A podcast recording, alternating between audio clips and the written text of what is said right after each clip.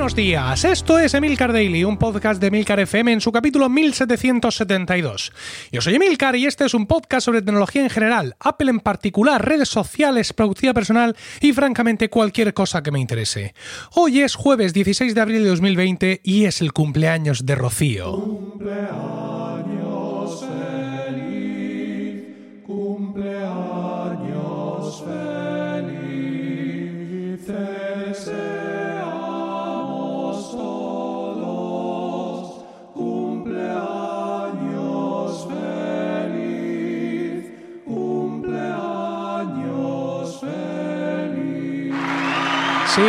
Querida esposa, feliz cumpleaños, mi amor. Feliz cumpleaños. Vamos a tratar de hacerte este día lo más feliz posible para que, pese a las circunstancias, guardes un buen recuerdo de él.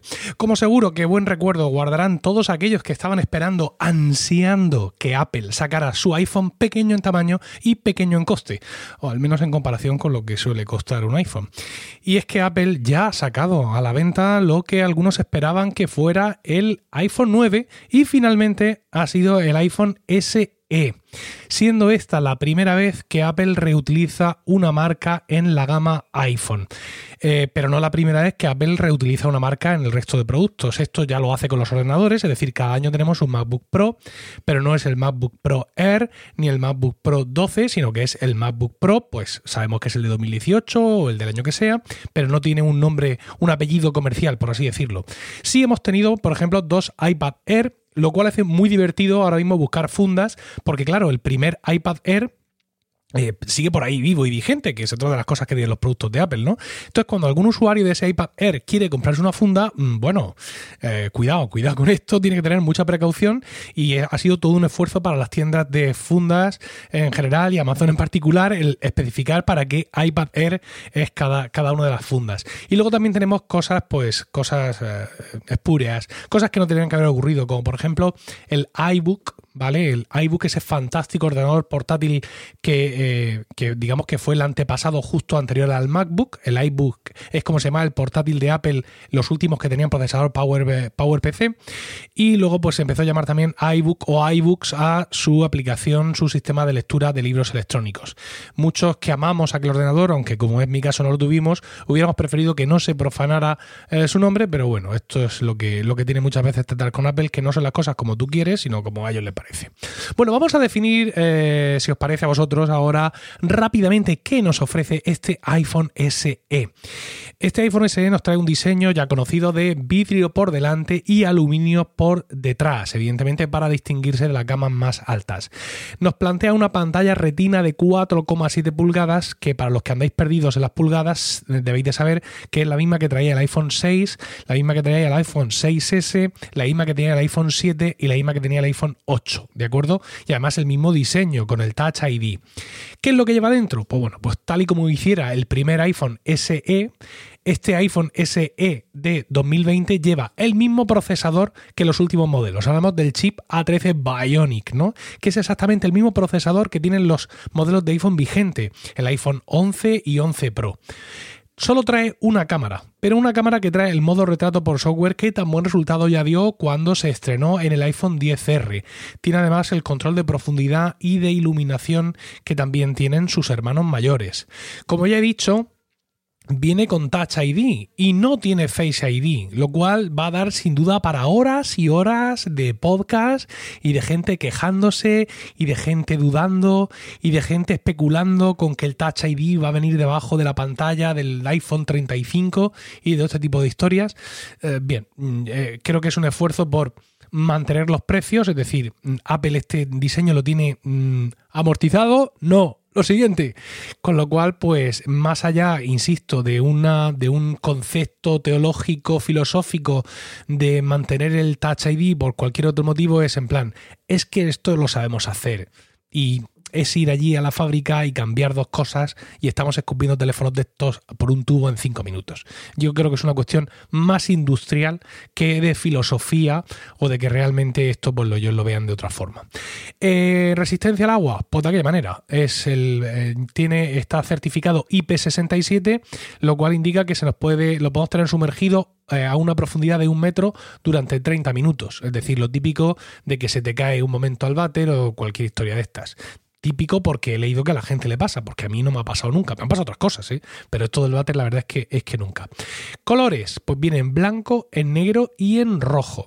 Y en cuanto al precio, ya os he dicho antes que esperábamos que fuera pequeño en tamaño, que lo es, y pequeño en coste en comparación con lo que suele costar un iPhone. Pues efectivamente, parte de un precio en Estados Unidos desde 399 dólares y el precio en España, ya con el IVA del 21%, es de 489 euros, lo que supone una conversión prácticamente 1-1 dólar-euro, que además es como está eh, la cotización, al menos en el momento de grabar este podcast. Si coges 399 y lo multiplicas por por 1,21 para darte un precio final con el IVA que pagamos aquí en España, te sale 482. Es decir que, bueno, pues insisto, el precio es el mismo en Estados Unidos que en España, que es una de las cosas con las que muchas veces nos golpeamos el pecho de forma un tanto cuñadil, pero, pero lo hacemos.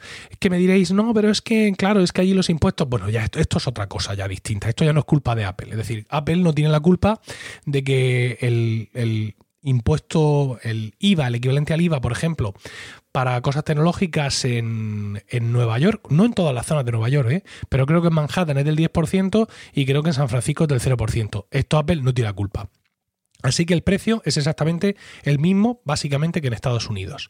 Eh, ¿Me lo compro? Pues muy bien, pues te tienes que esperar. Te tienes que esperar a mañana. Mañana, viernes 17 de abril, será el momento en el que puedas hacer la reserva a partir de las 2 de la tarde, hora española peninsular. No sé cuándo los entregarán, supongo que no muy tarde, pero para reservarlo hay que esperar hasta ese momento, 17 de abril a las 2 de la tarde.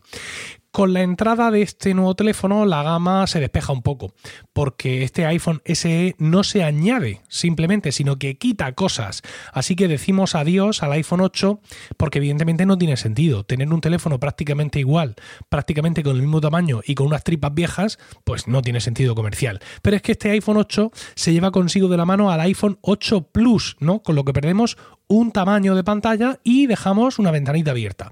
Antes de ver la ventanita abierta, vamos a ver qué tamaños de pantalla tenemos ahora mismo con Apple para comprar un iPhone. Tenemos este nuevo iPhone SE con una pantalla de 4,7 pulgadas y su marco arriba y su marco abajo y su dedo para ponerlo. Y a partir de ahí todo lo que tenemos son teléfonos sin marcos, teléfonos sin huella. ¿Vale? Tenemos el iPhone 10R con pantalla de 6,1 pulgadas, al igual que el iPhone 11. Tenemos el iPhone 11 Pro con pantalla de 5,8, un poquito más pequeño, ¿vale? Pero es OLED. Y luego tenemos el iPhone 11 Pro Max con pantalla de 6,5. Como os decía, el iPhone 8 se va, y se lleva consigo al 8 Plus y deja ese hueco ahí.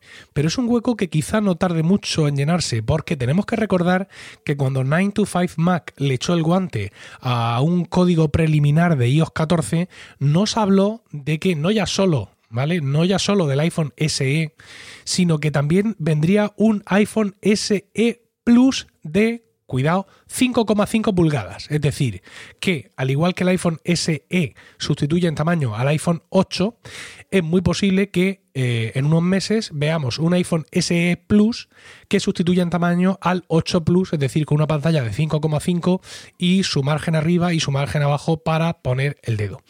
Me parece un teléfono sencillamente espectacular.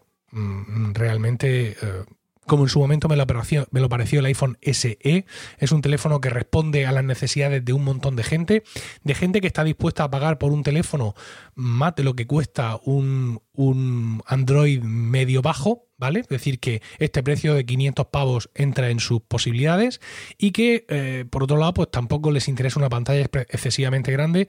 Creo que este, este iPhone, como ya en su momento lo fue el SE, va a ser un éxito de venta y una forma de Apple de asegurarse un determinado, eh, una determinada... Eh, una determinada zona del, del, mercado, ¿vale? Con lo cual, bueno, pues ahí vamos a ver cómo se comporta en, en, los siguientes meses. Su publicidad es muy agresiva, ¿no? Preparado para iOS 13 y mucho más, dice. Con lo cual, pues eh, entendemos que este iPhone SE, al igual que su antecesor, va a tener una larga trayectoria, va a recibir actualizaciones durante mucho tiempo y va a estar ahí ocupando ese espacio de la gama, pues eh, haciendo que el diseño original de todo esto, o los diseños originales del iPhone 7, del 6S, sean exprimidos hasta la saciedad. Es muy posible que cuando veamos salir los, los iPhone de 2020, cuando veamos el iPhone 12 Pro con ese supuesto nuevo diseño más similar a los iPad Pro, este iPhone SE que nos han presentado hoy se nos quede como muy antiguo en diseño. Pero a la gente a la que va dirigido todo esto le va a dar igual, porque van a tener un, un teléfono de un tamaño estupendo y con una potencia brutal por 489 euros. Bueno, espero vuestros comentarios sobre todas estas cosas en emilcar.fm barra daily, donde también encontraréis otros medios de contactar conmigo. Y no olvidéis suscribiros a Weekly, mi podcast privado semanal sobre Apple Productividad y Podcasting, disponible en emilcar.fm barra weekly. Que tengáis un increíble jueves, un saludo y hasta mañana. mañana.